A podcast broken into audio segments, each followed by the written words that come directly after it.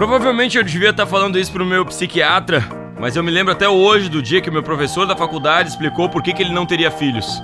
Ele olhou para toda a sala lotada e perguntou: Quantos de vocês aqui acham seus pais uns bananas?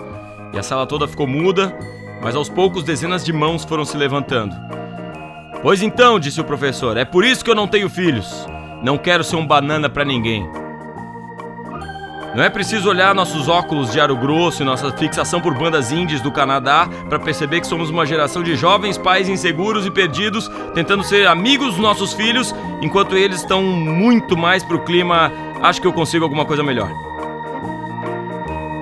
Algo aconteceu com a nossa geração.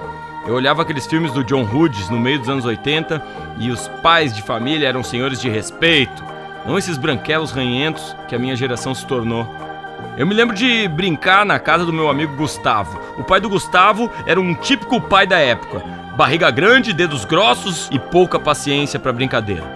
Ele entrava em casa, a gente estava jogando Atari, dava um beijo no filho e desaparecia.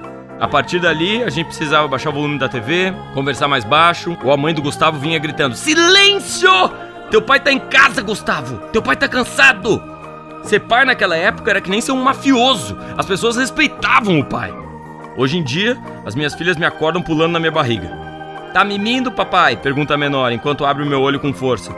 A mais velha exige que eu pare tudo que eu estiver fazendo para arrumar algum problema do Netflix. O único momento que eu me sinto um mafioso, um trabalho sujo, é quando eu troco as fraldas da pequena. Eu achava que a minha vida de pai seria como o do pai do Gustavo, mas eu tô mais pra mãe dele. Sempre com medo e arrumando tudo. As mafiosas, de verdade, lá em casa, têm dois e oito anos.